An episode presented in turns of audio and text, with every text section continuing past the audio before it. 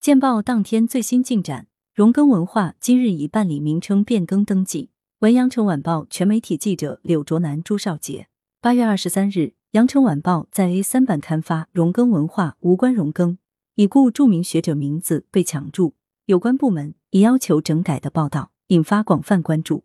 报道中指出，针对广州市荣耕文化发展有限公司侵犯著名学者荣耕先生姓名权益的争议。黄埔区市场监督管理局已发出责令改正通知书，责令广州市荣耕文化发展有限公司于一个月内办理名称变更登记。报道见报后，事情有了最新进展。二十三日下午，荣耕先生的长孙荣国莲致电记者表示，其委托律师告知，二十三日上午，黄埔区市场监督管理局工作人员已亲赴广州市荣耕文化发展有限公司进行沟通。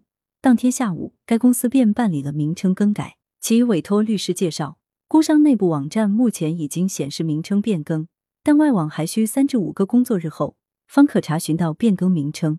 记者随后联系了黄埔区市场监督管理局，其工作人员回复，广州市荣耕文化发展有限公司的确已经在二十三日下午到区市场监督管理局前台办理了企业名称变更。该公司董事长陈应廷也告诉记者。在与黄埔区市场监督管理局进行沟通后，他当天下午去办理了名称变更。变更后的企业名称为广州市后墨文化科技发展有限公司。黄埔区市场监督管理局的做法，我是比较满意的。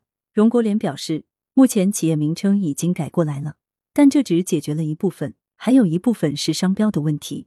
他们公司还注册了多个与荣耕相关的商标，我们已经向有关部门提交申诉和证据，具体怎么处理？要等知识产权局和商标局的回复。荣国连说：“新闻背景，点击阅读原文。著名学者荣耕之名，两年前即遭某公司抢注，有关部门已要求整改。更多新闻资讯，请关注羊城派 p i 点 y c w b 点 com。